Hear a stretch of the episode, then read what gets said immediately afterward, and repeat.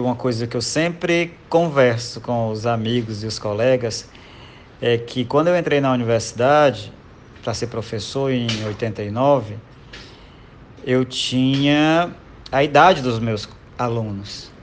E nós tínhamos ali as conversas da geração, da mesma geração.